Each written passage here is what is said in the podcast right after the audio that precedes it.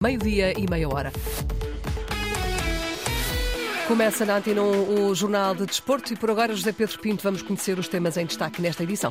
Fernando Gomes receia a queda do futebol português para a segunda divisão europeia e aponta baterias à Liga. Pedro Proença, em silêncio, já a seguir a análise ao diagnóstico do presidente da Federação. O melhor Sporting dos últimos 50 anos. Neste jornal voltamos a 73-74 para escutar Carlos Pereira. Mercado aberto, Benfica segue atentamente Marcos Leonardo, goleador brasileiro do Santos. No Futebol Clube do Porto, David Carmo pode juntar-se Fran Navarro no Olympiacos. Ainda a seleção de handball a preparar o europeu e no ténis, Rafa Nadal e Naomi Osaka regressam com vitórias após paragens prolongadas. Tudo para ouvir já a seguir é o Jornal de Desporto que está a começar na Antena 1, na RDP Internacional e também na RDP África. A edição é do José Pedro Pinto. Abrimos com o silêncio sepulcral da Liga, face às críticas deixadas por Fernando Gomes. Sem reação, até ver, quanto ao diagnóstico feito num artigo de opinião publicado hoje no jornal A Bola, e no qual o presidente da Federação afirma que o futebol português corre o sério risco de cair para a segunda divisão europeia devido à perda progressiva de competitividade lá fora e com um decréscimo de competitividade interna. Fernando Gomes pede medidas rápidas e medidas, sobretudo, urgentes e em jeito de crítica implícita à Liga apela a que se criem calendários mais adequados, formatos mais equilibrados e jogo útil mais exigente, para além da imperativa centralização dos direitos televisivos. Afirma o presidente da Federação, ao contrário do que acontece no organismo que gere, que só nas competições profissionais não foram ainda introduzidos quaisquer ajustamentos relevantes. Partimos para a análise com o comentador da Antena 1, Luís Cristóvão. Luís, muito boa tarde. Pergunto-te se há razão que assista a Fernando Gomes depois de também as críticas à Liga de Pedro Proença. Boa tarde, José Pedro. De facto, há uma crítica implícita àquilo que a Liga de Clubes e os próprios clubes têm feito ao longo destes anos, da parte do presidente da Federação Portuguesa de, de Futebol, eh, em comparação com o que tem sido o seu trabalho na, na Federação. Ou seja, ao mesmo tempo que volta a listar o lado positivo do investimento e das novas competições e dos novos meios que são eh, dados a um futebol português em crescimento, cada vez com mais praticantes da parte da, da Federação, é contraposto depois na dimensão profissional a incapacidade que a Liga tem tido para melhorar aquilo que é a Liga de Clubes e também potenciar a sua competitividade fora de portas, sobretudo nas competições europeias, eh, olhando para aquilo que é um eventual declínio de, de Portugal no ranking da, da UEFA. E creio que o lado mais interessante deste artigo de opinião de hoje tem que ver com a disponibilidade de Fernando Gomes para eh, ajudar o futebol português a, também nessa dimensão da Liga de Clubes, eh, do futebol profissional, ter uma palavra a dizer. Não fica claro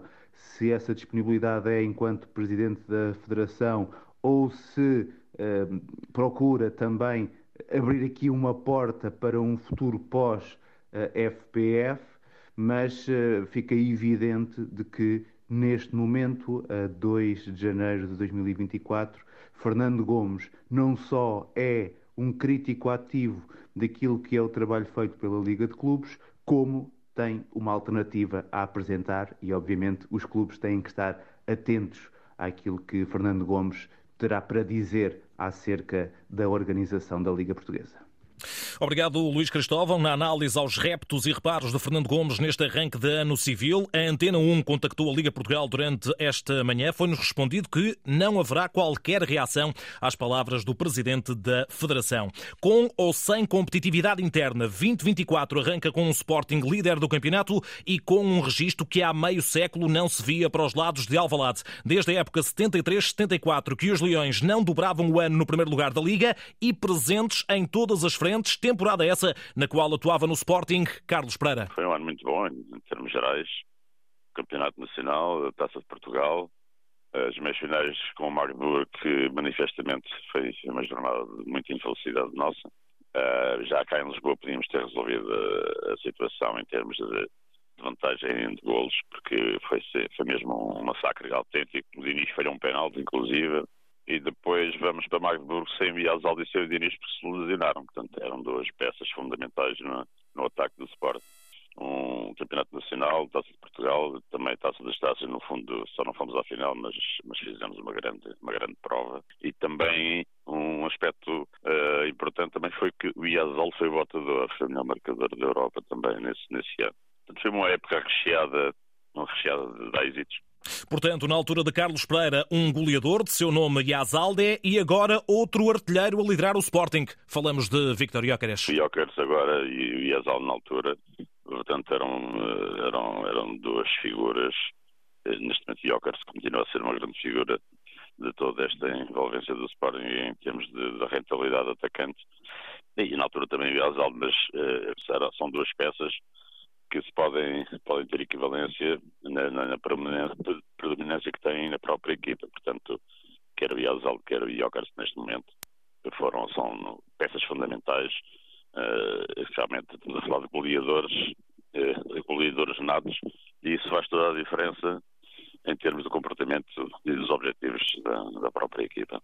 Carlos Pereira, entrevistado na Antena 1 por José Carlos Lopes, olha para o Sporting versão 23-24 e gosta do que vê. Nesta altura, uh, esta, esta situação do Sporting neste momento, estar em primeiro lugar, também fazer uma prova com, com muita, muita qualidade, também tudo, tudo está em, em equação, mas com uma, com, uma, com uma certeza que o Sporting neste momento vive, respira saúde física, mental e, e certeza também pode, pode aspirar um êxito também de, de campeonato nacional, mas ainda faltam muitos jogos, não, não vai ser fácil mas também está a ser uma época muito, muito, muito positiva. Sporting que sexta-feira volta a defender a liderança frente a um Estoril em recuperação. Sporting que já não contará com Diomande e Jenny Catamo, que vão para a Taça das Nações Africanas, e ainda Morita, que irá para a Taça Asiática. São sempre ausências, eh, pronto, mas isso faz parte, faz parte, é, é esse enorme de qualidade que estes jogadores têm nas suas seleções. Mas em termos de treino, em, em, em termos de, de realmente estarem ausentes, não, não, o, o, treino que se faz, eh, portanto, não se consegue colmatar as ausências deles, mas também é sinónimo da qualidade dos jogadores e, e o Sporting estava preparado para que nestas alturas perdessem estes jogadores, perdessem, entre aspas, para, para, ao serviço das seleções, mas faz parte essa enorme qualidade destes, destes jogadores. Mas não deixam de ser três baixas importantes para Ruben Amorim, ele que já recupera Inácio e Ullmann, que cumpriram castigo na vitória frente ao Portimonense. Ora, precisamente Ullmann está nas nuvens com os primeiros meses de Leão ao peito. O dinamarquês, em entrevista à Sporting TV, confessa ter chegado a Alvalade no sítio certo e à hora certa na sua carreira. Começa a fazer parte de mim ser jogador do Sporting. É um bom conto de fadas e não poderia desejar estar noutro sítio que não aqui. Yulman sente-se em família. Sinto-me parte do grupo, de uma família, desde o primeiro dia. Ir ao treino, estar com a equipa todos os dias, é uma felicidade. O nórdico deixa ainda duas recordações, a primeira das quais o contacto inicial do Sporting no passado verão. Começámos a falar no início de agosto. Estava muito honrado por um clube como o Sporting ter interesse em mim, porque eu conhecia a história do clube e sabia que é um dos maiores de Portugal e na Europa é conhecido em todo o lado. Foi uma grande honra. And also in Europe, it's, it's known everywhere. It was a big honor. Yulman, o segundo dinamarquês da história do Sporting, já falou com o compatriota que foi o primeiro, um tal de Peter Schmeichel. I met him, I think, two months after Conheci-o dois meses depois de assinar pelo Sporting. A primeira coisa que me disse foi o quão grande o Sporting é. Eu disse que sim, que era um grande clube, uma das pessoas que se lembra é, claro, o Paulinho. Yulman, segundo reforço mais caro do Sporting para esta época, 18 milhões de euros, só atrás dos 20 pagos pelos Leões pelo homem-golo Victor Jóqueres, que não deixa ninguém indiferente, nem tampouco surpreende do outro lado da segunda circular. Basta escutar Frederick Auschness, em entrevista ao Jornal da Bola. Uh, já conhecia o Jóqueres porque temos amigos em comum e já sabia que era um grande jogador forte, potente. Não é uma surpresa o que está a fazer. Tem estado muito bem.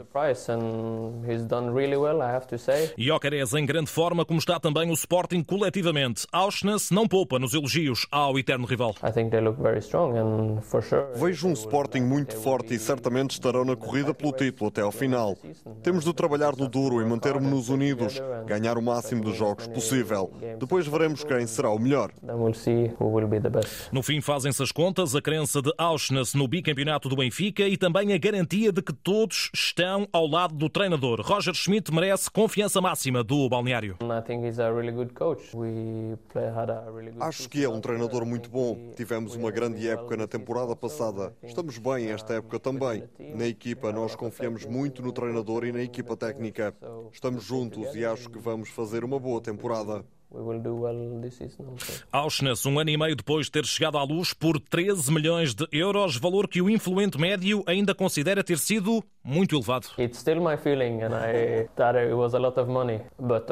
Ainda acredito que o Benfica pagou muito dinheiro por mim, mas nos dias que correm os valores são muito elevados. É o que é, mas claro que na altura em que vim para o Benfica achei estranho o montante que pagaram por mim. A boa disposição de Frederic Auschwitz. No mercado, o Benfica está atento a Marcos Leonardo, goleador do Santos, considerado uma grande promessa do futebol brasileiro aos 20 anos. O Globo Esporte avança que os encarnados podem apresentar ao Peixe uma proposta entre 15 e 20 milhões de euros. Em sentido contrário, João Vitor rumo ao Vasco da Gama por cerca de 6 milhões de euros e Urasek pode sair por empréstimo para ter mais minutos, sendo que a partir de agora, jogadores como Rafa Silva, Di Maria e Chiquinho podem assinar a custo zero por qualquer clube para a próxima época por estarem em final de contrato. Ainda do Benfica, nota para o que disse José Boto sobre a saída de Vlaco Dimos e o impacto nas exibições do reforço Trubin para a baliza. O ex-dirigente do Benfica e que no Shakhtar Donetsk acompanhou a evolução do guarda-redes ucraniano deixa críticas a Roger Schmidt pela forma como o grego acabou por sair da luz. Acho que a gestão do caso de Vlaco Dimos foi muito mal feita, muito mal feita pelo treinador. Colocou em causa um jogador que não merecia, porque foi um jogador importantíssimo no, no, no Benfica nos últimos anos, uh, mas também colocou em causa o jogador que, que o foi. Sucessor. Exatamente. Porque houve aqui uma espécie de guerra, os pró-Vlacodimos, que, que afetou muito o, o, o Trubin naquilo que eram as expectativas. Relação, não o afetou a ele pessoalmente, mentalmente, mas afetou aquilo que era a imagem dele e poderia ter afetado até se ele não fosse tão forte psicologicamente, podia ter afetado naquilo que era o rendimento. Uh, acho que essa, essa questão foi mal gerida, foi mal gerida pelo Benfica, ou pelo treinador, ou quem de responsabilidade. José Boto em declarações ao podcast Sports Taylor. Di Maria, que a par de Otamendi, voltando às opções no Benfica, voltará a essas opções de Roger Schmidt para o encontro de sábado em Arouca no regresso do campeonato. Otamendi cumpriu o castigo na vitória sobre o Famalicão. Di Maria teve direito a dias extra de férias entre o Natal e o Ano Novo. Já o Futebol Clube do Porto prepara o derby de sexta-feira frente ao Boa Vista. Taremi não conta para Sérgio Conceição. Avança para a Taça Asiática para representar o Irão. Nas bancadas do Bessa vendidos todos os bilhetes destinados adeptos esportistas. No mercado do Porto, arruma-se a casa com destaque para a saída de Fran Navarro, já apresentado no Olympiacos. O avançado espanhol é reforço para Carlos Carvalhal por empréstimo até ao final da época e, de acordo com a CNN Portugal, também David Carmo, preterido por Sérgio Conceição, pode seguir igual caminho rumo ao clube grego. Por falar em centrais, os Dragões precisam de reforços para esse setor e, nesta altura, está a ser cogitado o francês Brasier,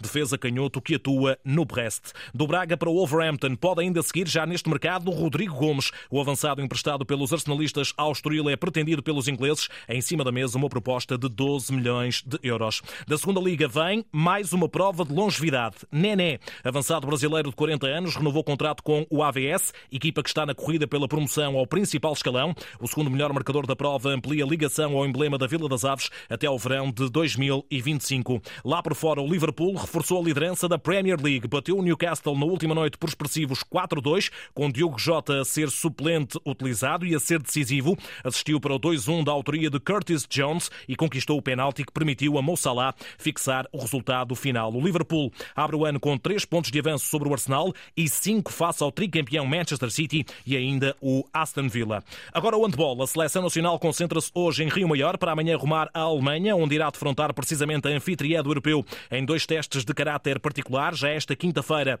E depois, no sábado, serão os testes de fogo da equipa de Paulo Jorge Pereira, tendo em vista o Euro que arranca no dia 10 e o selecionador prescindiu para estes jogos de preparação do contributo de Fábio Silva e de Miguel Espinha Ferreira, sendo que Rui Silva, que acaba de ser pai, também não entra na equação para os jogos que Paulo Jorge Pereira pretende que sirvam de ensaio para os grandes objetivos de Portugal no Campeonato da Europa. Nós vamos com primeiro com a ambição de passar à fase seguinte, para nós é realmente neste campeonato é a coisa mais importante, porque o passar à fase seguinte, passar ao main round, pode nos colocar em situação de chegar a um pré-olímpico, porque agora, felizmente, finalmente, em Portugal eh, me perguntam acerca do que é os Jogos Olímpicos e, se, e pré-olímpicos. Nós em 2020 ninguém falava disso.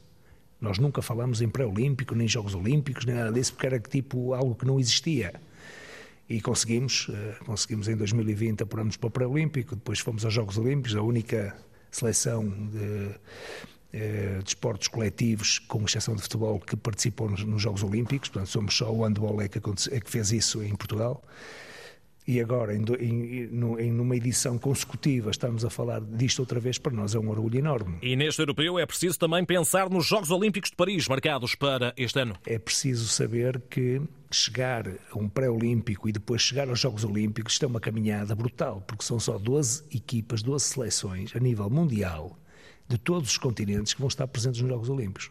Nós já estivemos uma vez, depois conseguimos ficar conseguir outra vez, uh, seria ótimo. Daí a importância de nós, primeiro, passarmos ao main round e depois isto vai depender muito de quais são as seleções que poderão ficar à nossa frente. Uh, para nos apurarmos para esse pré-olímpico. Portanto, vai depender, não consigo dizer se ficarmos em décimo, ou nono, ou oitavo, eu agora não consigo dizer porque não sei quem é que poderá ficar à nossa frente, uh, pois ficamos em primeiro, Aí é garantido. Paulo Jorge Pereira e a preparação da Seleção Nacional para o Europeu, nesta entrevista à Antena 1, conduzida por Nuno Perlouro, ele que será o enviado especial da Rádio Pública à Alemanha para acompanhar a prestação dos Heróis do Mar. Notas finais reservadas para o ténis e, para já, para o regresso de duas referências. Rafa Nadal voltou praticamente um ano depois de grave lesão para bater o austríaco Dominic Thiem na abertura do torneio de Brisbane, na Austrália, prova na qual a antiga número 1 um do mundo, Naomi Osaka, também regressou após mais de um ano de ausência ausência depois de ter sido mãe. A japonesa venceu a Alemanha Tamara Korpatsch. Por cá, há vários portugueses hoje em ação no Challenger de Oeiras, o primeiro dos quais, Jaime Faria, garantiu o apuramento para a próxima ronda ao bater Michael Gertz em dois sets, parciais de 7-6, com 8-6 no tie-break e 6-2.